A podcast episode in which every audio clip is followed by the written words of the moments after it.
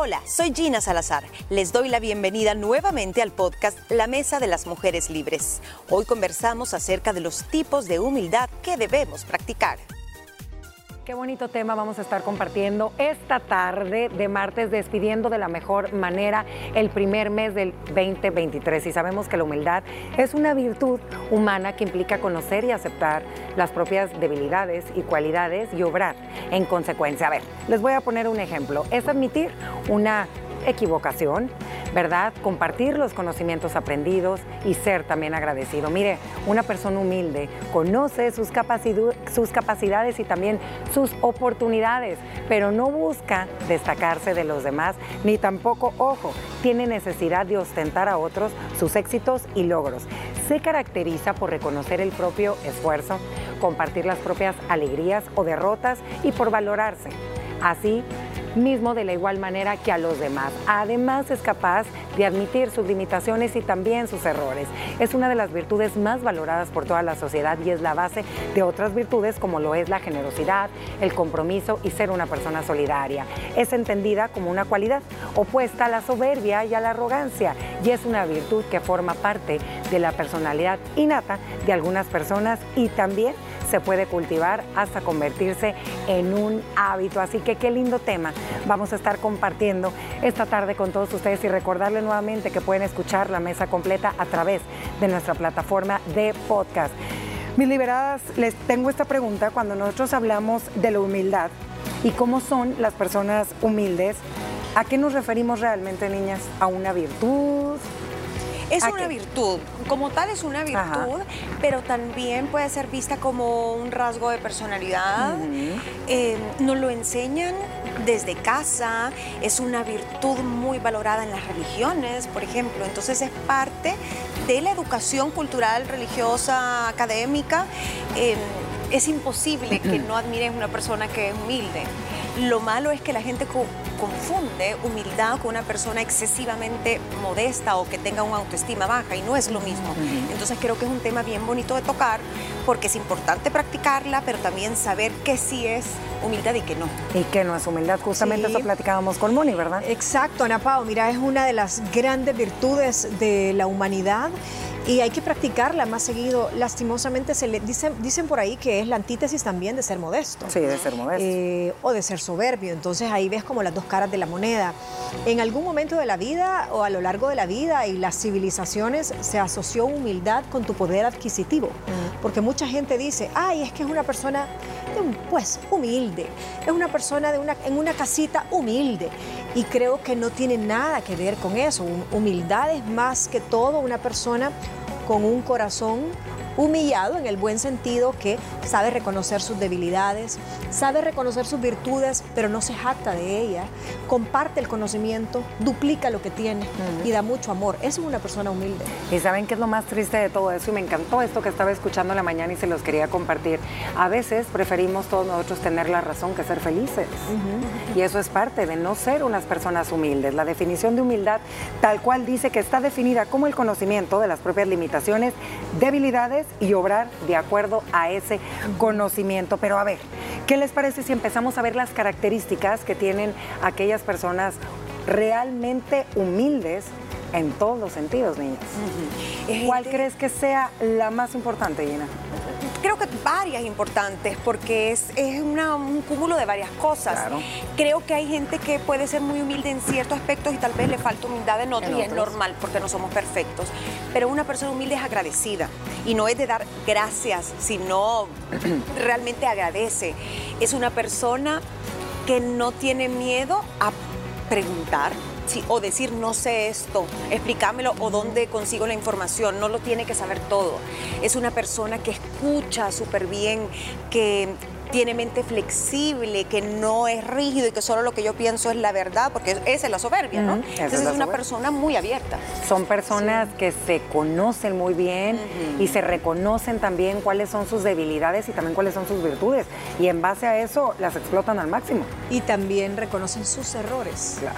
Una persona eh, que, bueno, es parte de no ser soberbio, ¿verdad? Alguien que reconozca sus errores es porque no tiene nada de soberbio. Entonces creo que esa es una de las características que más pondera a la persona humilde, porque alguien que te reconoce que está mal, alguien que te reconoce que eh, está en un error o que te reconoce que, emocionalmente anda mal, eh, es una persona que está practicando la humildad también yo creo que son personas, no más bien no creo, son personas que se respetan tanto y se hacen respetar por los demás acorde a todas las características que ambas mencionaron y son personas que tienen también bastante empatía.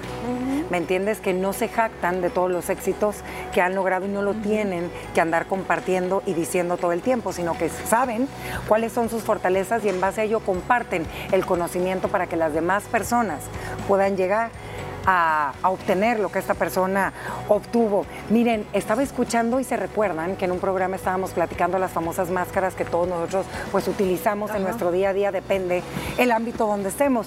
Y exactamente eso dicen, que desde el momento que salimos nosotros de casa, salimos con una máscara. ¿El por qué? Porque nos falta humildad, a veces por miedo a que vean cuáles son nuestras debilidades.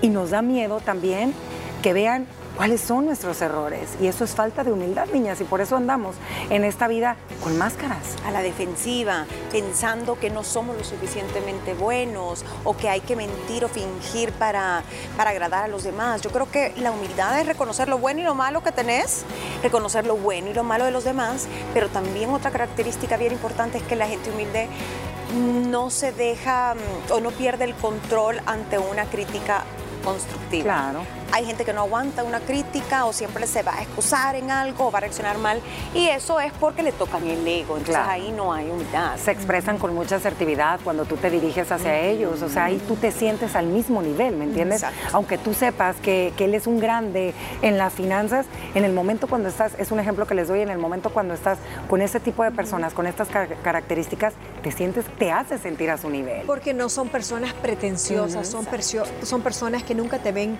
por encima del hombro por ninguna característica que tal vez tenga, eh, digamos, un rasgo, que ya sea poder adquisitivo, más conocimiento, más experiencia, todo lo que tenga superior a ti, nunca te lo va a hacer sentir. Bueno, niñas, y hablando ya de las características, va esta pregunta, ¿por qué será que nos cuesta tanto ser humildes? En ciertos momentos de nuestro día o ante ciertas situaciones, la humildad la aprendemos en casa? ¿Será que desde la niñez nuestros padres la van cultivando? ¿Tendrá que ver con parte de tu personalidad? Mira, yo creo que se puede dar de las dos maneras. Hay personalidades que son un poquito más dadas a practicar la humildad, pero no, yo creo que es más tu ambiente, porque fíjate que a veces confundimos, por decirte, una persona introvertida, calladita como humilde, no necesariamente la persona callada es humilde, en su mente puede creerse la mamá de Tarzán, como decimos, pero no lo expresa. Creo que es algo, es un valor, es una virtud y la tenés que practicar. Y la buena noticia es que se puede cultivar, pero tenés que ver cómo y por qué es bueno, porque así de que te salga natural no. No. Yo creo que es un poco genético también. Es un poco genético. un poco genético. Tal vez no es que en el ADN haya un cromosoma que trae la humildad. El niño viene soberbio, el niño viene humilde. Pero sí tenés cierta predisposición en tu carácter para tal vez no aceptar las críticas, eh, las personas que sí son con un carácter muy explosivo probablemente no puedan practicar tan fácil la humildad como otros que tienen otros rasgos. No, aclaro, no es que venga en el ADN ahí el, gen, ¿verdad? Eh, pero si eso, si le sumas sus condiciones de vida, las circunstancias en las que crece y quienes influyen en él o en ella a lo largo de su vida, tenés el combo perfecto. El combo perfecto. Entonces aquí tenemos los dos, eh, las dos razones de las cuales eh, se puede ver el punto de la humildad. Miren, desde el punto de vista psicológico, fíjense bien, la humildad nos conduce a lo que conocemos neutralidad emocional. Es exactamente el ejemplo que estábamos platicando con todos ustedes. Es aceptar para lo que somos buenos y aceptar para lo que nos cuesta un poquito más de trabajo, aprender a ser flexibles, pero tampoco, no tanto, ¿me entiendes? Sí, porque esa flexibilidad significa estar dispuesto a escuchar, a respetar una opinión diferente en el caso de una discusión o lo que sea, pero no necesariamente vas a ceder lo que tú pensabas o tu opinión solo para complacer a otro, porque ahí es un poco de falta de personalidad o seguridad en ti mismo. Esa neutralidad emocional que vos hablás está ligada con la inteligencia emocional y la gestión de las emociones. Son gente equilibrada en el sentido de que razonan lo que ven, lo que observan, lo que escuchan y no hacen juicios. Callan, exactamente. Fíjate que son personas que tú lo notas desde que entran. Desde que entran a un lugar, la persona humilde tiene una actitud humilde, un caminar humilde. La forma en la que casi siempre el humilde eh, eh, es el que saluda y no espera a ser saludado. Eh, tienen un montón de características no solo verbales y de actitudes, sino que también hasta su mirada. Su mirada ¿No has oído una mirada humilde? Sí. O sea, es lo contrario a una mirada altiva que te ve por encima, sino que es una mirada que te sonríe con el alma. Que te sonríe con los ojos. Bueno, ya hablamos eh, de qué es humildad, cuáles son las características de las personas humildes. Nos vamos en una pequeña pausa y al regresar vamos a compartir con todos ustedes los tipos de humildad que todos nosotros debemos conocer y vamos a continuar compartiendo algunos consejos para poder trabajar esta virtud. Ya regresamos. Ya volvemos con más de este interesante tema después de la pausa. Gracias por continuar en sintonía de nosotras las liberadas y regresamos con la mesa de las mujeres libres hablando de la humildad, de esta virtud que todos nosotros deberíamos intentar practicar a diario. Ahora venimos con los tipos de humildad que todos nosotros debemos de conocer y vamos a empezar mis liberadas con el número uno. La humildad intelectual el valor de tener la mente abierta. Qué importante es este, aquí me quiero detener un poquito. A veces nosotros creemos que la razón la tenemos y que lo único que vale es lo que nosotros pensamos que es, y no es así. No, y ese tal vez es uno de los más fáciles de observar en un debate o en una reunión de trabajo y la gente que no cede el punto de vista y le puedes estar enseñando mil y una opciones o o estadísticas. Y no, no, no, no. Hay miles de formas de pensar sobre ciertas cosas que no son absolutas, como siempre lo decimos, y qué mejor que escuchar, y tú puedes no estar de acuerdo y decir, yo preferiría tal y tal cosa, pero ¿por qué cerrarte? ¿Por qué ser tan rígido? Mira, dicen exactamente que en esta es la capacidad de hacer uso de la flexibilidad de conocimiento. Realmente, si tú estás seguro que tienes la razón y estás viendo que la otra parte cree estar seguro que tiene la razón, mejor escucha nada más si tú crees que tenés la razón. Pero, la otra parte también cree que es su razón. Entonces la humildad está en escuchar y darle al otro el espacio para presentar su verdad. Su, su, verdad según sus criterios, sus cánones, pero la humildad no necesariamente es ceder, la humildad intelectual no es necesariamente ceder y darle la razón al otro, solo darle el espacio para exponer y aceptar que pueden haber dos caras de la moneda, dos versiones. Lo siempre que hemos dicho, negro y blanco, en esta ocasión, bueno, hay un gris. Sí, y la neutralidad, a veces son cosas que, que, no vale la pena ni siquiera esforzarse en discutir y que no es que mi versión sea mejor o mi ideología o mi religión sea mejor que otra. Entonces, entender que cada cabeza es un mundo y que siempre vas a sacar algo bueno de ese tipo de plática porque vas a aprender algo. Y como dicen, entender que la verdad no es universal, cada quien tiene su verdad, como diría la, la, la Marcos. Nos vamos con la dos. Y lo platicábamos esto, de hecho, el día de ayer que mencionamos este tema y es la humildad cultural.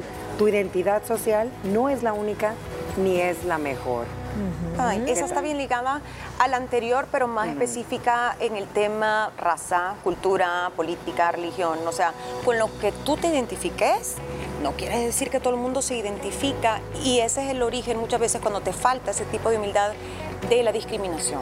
Claro. Ajá, acordate Hitler, que es la raza, la raza aria, que era una raza superior era la antítesis de esto que estás diciendo tú, pues. O sea, creo que todas las razas tienen su encanto, todas las etnias, todas las culturas, todo lo que está ligado a la parte social, cultural de, cualquier parte del mapa es válido porque lo estás viendo desde tu punto geográfico, desde tus coordenadas y tan válidos son las costumbres de, estas latitudes como las asiáticas, como, las, del Medio Oriente, eh, en fin. Miren, no nos vayamos tan lejos. ¿Cuál fue el evento eh, que tuvimos el año pasado? el mundial.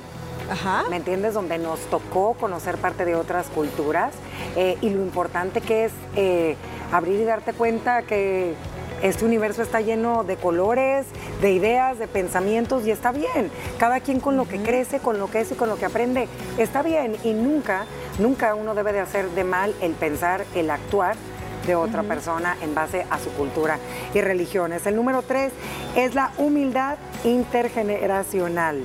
Ojo, ay, este está clave, tu edad no te define.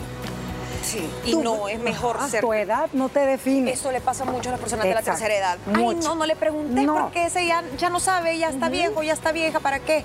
Y le das prioridad a la gente joven o al revés. Usted tiene cinco años, no opine. O sea, ¿por qué? Sí, y el que está en medio de la tabla, ay no, todavía está ganando experiencia. Entonces, ninguna, ningún gap de cada 10, 15 años sirve porque o padecer de, de, mucha experiencia o carecer de la misma. Nadie tiene que descartar a nadie. Creo que la humildad intergeneracional es aquella que es inclusiva, es aquella que reconoce la experiencia de los ancianos, pero que también reconoce que las nuevas generaciones te brindan una frescura, nuevos descubrimientos, nueva aplicabilidad de la tecnología, de normas sociales, de un montón de cosas que van cambiando.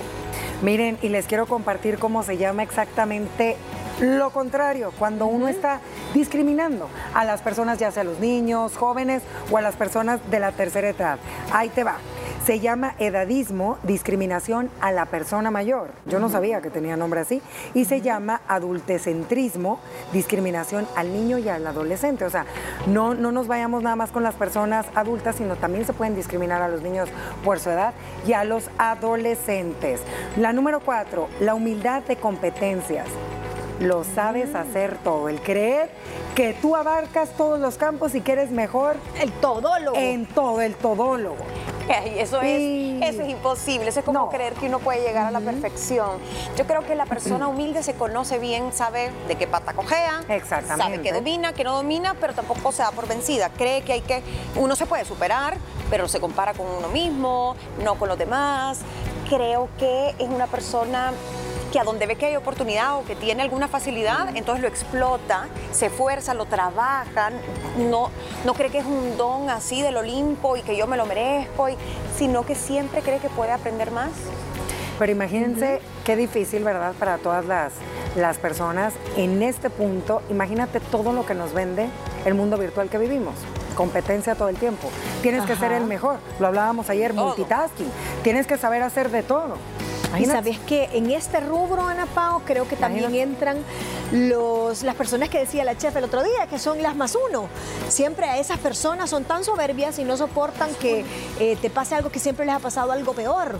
Eh, falta de humildad en aceptar que no son los únicos en este planeta eh, que les puede haber pasado ciertas cosas. Entonces siempre, siempre te exageran, te exageran, te exageran. Esa, esa falta de humildad.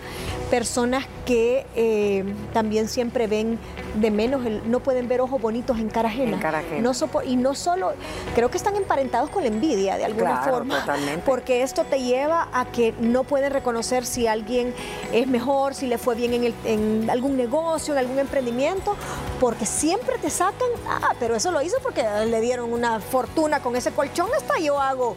siempre le eh, buscas algo, ¿verdad? Que, que achacarle. Nada humildes. Para hacer de menos el éxito que tuvo. Y mira, Gina mencionó hace ratito algo bien importante y creo que se los hemos compartido en varias ocasiones, la importancia de lo que es trabajar la inteligencia emocional, de, informarnos que todos los seres humanos pasamos y sentimos todos los sentimientos y no es malo.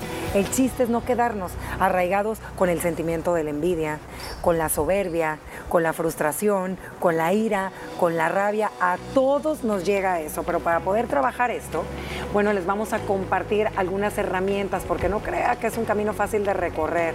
De verdad que hay que echarle muchas ganas y tratar en la manera más posible, ser humildes en lo que podamos. Miren, dicen que en esta vida estamos de paso, así que dejemos huellas bonitas. Ahorita les vamos a compartir algunos ejemplos, pero a ver, ¿cómo tratar y reforzar la humildad. Punto número uno es sanar su autoestima, porque creo que aquellas personas que no son humildes es porque no tienen una autoestima bien trabajada, a lo mejor y viene por parte de la infancia. Alguna eh, herida de infancia que tú tengas abierta y que no hayas trabajado y que no sepas que está ahí. Cuando tú ya te conoces y sabes cuáles son tus fortalezas, como lo mencionamos, cuáles son tus virtudes y también qué es lo que más te cuesta trabajo, ahí es el momento exacto donde usted va a poder aplicar esto. Número uno, adopta una mentalidad de crecimiento. Eso, siempre se puede aprender. Lo estábamos platicando con Luis, el Mao que nos visitó, y es como, tú puedes ser el mejor Mao del mundo, pero siempre hay alguien que puede ser mejor que tú, que no conoces, ¿no? Te puede ir muy bien, a otro le puede ir mejor, pero también eh, un médico. Un médico muchas veces pecan de falta de humildad, creen que ya lo saben todo, no, no, estudian, no sacan otro diplomado, eh, no creen en tomar cursos. Entonces yo creo que ese es un ejemplo de esa humildad de conocimiento. Puedes saber mucho, pero siempre hay algo más que vas a aprender y probablemente te lo va a enseñar otra persona que te supera. ¿Y qué? Y que no pasa nada. Estamos aquí para aprenderte una dosis de humildad. Miren, la número dos, y también tú la dijiste hace ratito, Mónica, aprender a pedir perdón y a perdonar. Esa es bien dura. Esa es bien dura, pero realmente a veces sabemos que la regamos y que lo que hicimos no está correcto, pero no somos humildes para aceptarlo porque ahí se mezclan todas las banalidades del ego eh, y la soberbia y todo eso, pero las personas que saben reconocer un error y saben pedir perdón, pero un perdón de corazón. De corazón. Con un corazón humillado. Y humillado no significa llegar como un animal rastrero arrastrándote literalmente a esa persona, mm. sino que con una actitud en tu autoconocimiento y en, ese, también en esa propuesta, ok, me equivoqué, perdón, y te propongo enmendar mi error con tal y tal cosa. No, el pedir perdón de verdad que es algo que tenemos que aprender a, trabajar todos. El número tres que me encanta, intentemos ser felices sin siempre querer tener la razón, y se los mencioné hace rato. A veces todos nosotros preferimos tener la razón en vez de ser felices.